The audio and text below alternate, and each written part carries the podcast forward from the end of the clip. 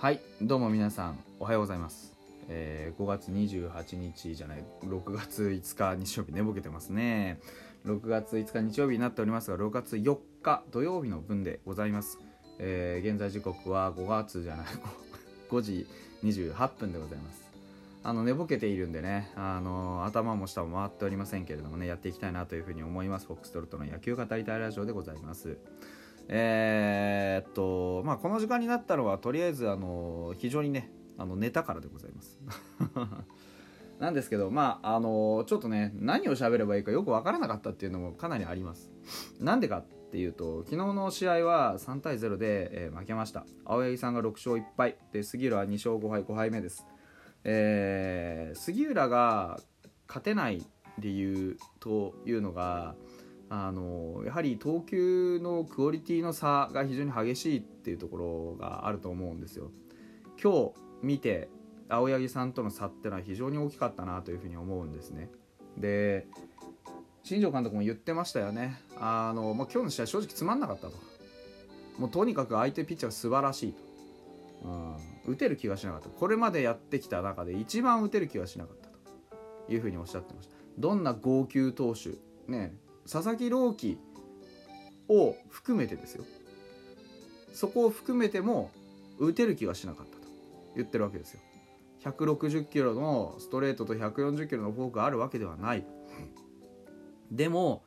あのー青柳さんが一番打てそうになかったと。これはどういうことなのかっていうのを今日しっかり見ていきたいなと思うんですけれども。まずもって青柳さんのすごいところっていうのは3つあるんですよ皆さん。それを1つずつ解説していきたいと思うんですけれどもまずは青柳さんがすごいこと。これは、えー投球が低めに集められるということ。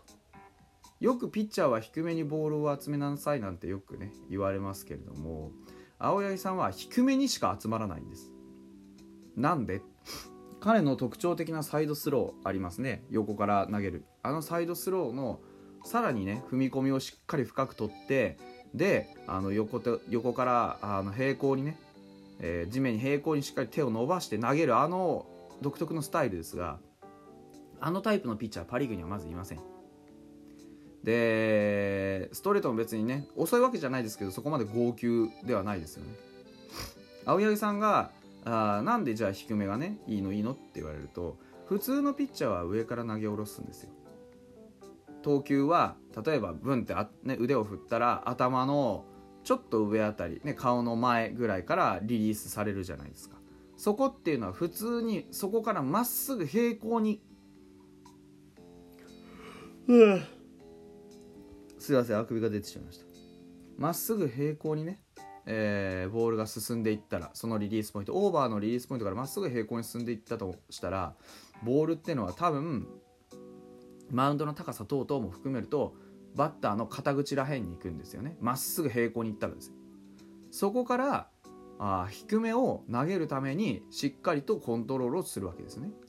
ですからともすれば普通に考えたら普通のオーバースローのピッチャーっていうのは肩口のところに投げるのが一番平行のまっすぐなんですよ。なんですけど、えー青柳さんは低めにグッと踏み込んでねサイドスローで投げるので、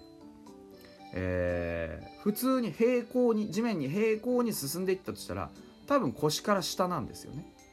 バッターの腰から下に着弾するんですつまりそもそも通常の投球スタイルからして高めに行きづらいんです。めちゃくちゃ。でそれでもってその低めのところにしっかりと制球ができる。低めでしか戦わない。これが非常にあのすごいところです。高めもありましたじゃんかって言うかもしれないですけど高めは全部ボール球になるようになってるんですよね。うん。なんでっていうと当たり前ですよね。もともとその上に行く球はブンって前に投げる以上上に行くとしたらグッと上に角度がつくことってほぼないわけですから。うんと青江さんが例えばコントロールをミスるとしたらサイドの方向なんですよ。横。幅の方向でミスをするっていうことが多い。高めはわざとじゃない限りほぼほぼ投げないんですよ。ですからそこがすごく難しいところですよね。まず低めを打てない。あのコースは、えーバッティングピッチャーでも、えーピッチングマシンでも再現することが不可能なんですよね。あの高さのボールっていうのは練習ができない。だからぶっつけ本番で行くしかない。ファイターズの選手たちが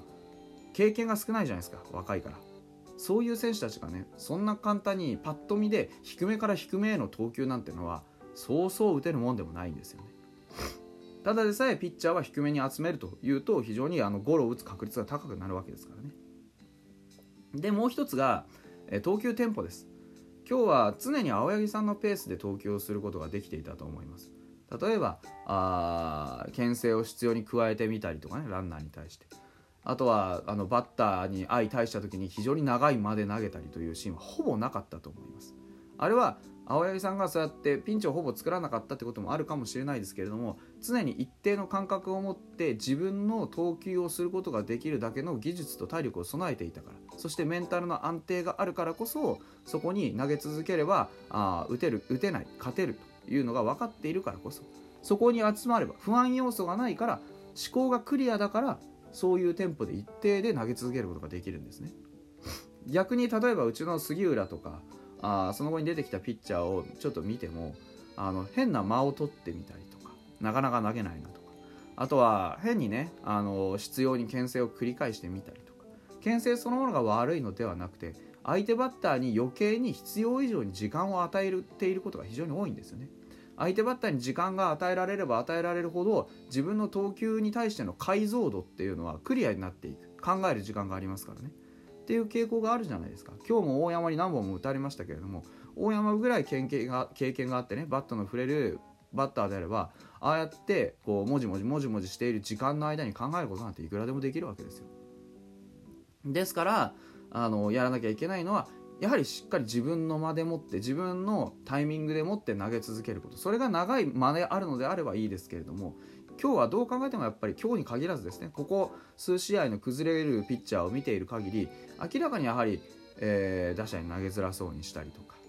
えー、ね、え間を長く取ったりとかなかなか投げないってことがいっぱいあったと思うんですよね。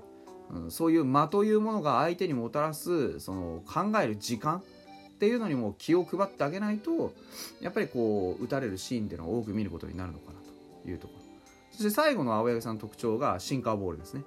シンカーボールっていうあの球筋はあの普通に投げればただねあの右バッターのインサイドにギュッと食い込んできながら落ちるというような球なんですけれども青柳さんの場合はですねあれをあの低めのコースの外内に出し入れすることができるのと同時に高さをしっかり調節して低めからさらに低め低めストライクゾーンギリギリからボールゾーンの低めに対して落とすことができるんですよ。